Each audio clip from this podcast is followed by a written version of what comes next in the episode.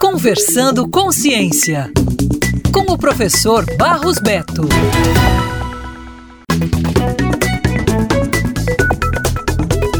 Pesquisadores desenvolveram uma entidade que se assemelha a um embrião humano em fase inicial, sem usar espermatozoides, óvulos ou útero. A equipe responsável pelo estudo, do Instituto Weizmann, afirma que seu modelo de embrião, feito a partir de células-tronco, parece um exemplo perfeito de um embrião real de 14 dias de idade. O objetivo dos modelos embrionários é fornecer uma forma ética de compreender os primeiros momentos das nossas vidas. O estudo conseguiu positivar uma gravidez em um teste em laboratório. As primeiras semanas após um espermatozoide fertilizar um óvulo é um período de mudanças dramáticas, de uma coleção de células indistintas para algo que eventualmente se torna reconhecível em ultrassom. Dessa vez, em vez de um espermatozoide e um óvulo, o material inicial foi um conjunto de células troncos imaturas que foram reprogramadas para ganhar o potencial de se tornarem qualquer tipo de tecido no corpo. Produtos químicos foram então usados para estimular essas células tronco a se tornarem células encontradas nos estágios iniciais do embrião humano. A esperança é que os modelos de embriões possam ajudar os cientistas a explicar como surgem diferentes tipos de células,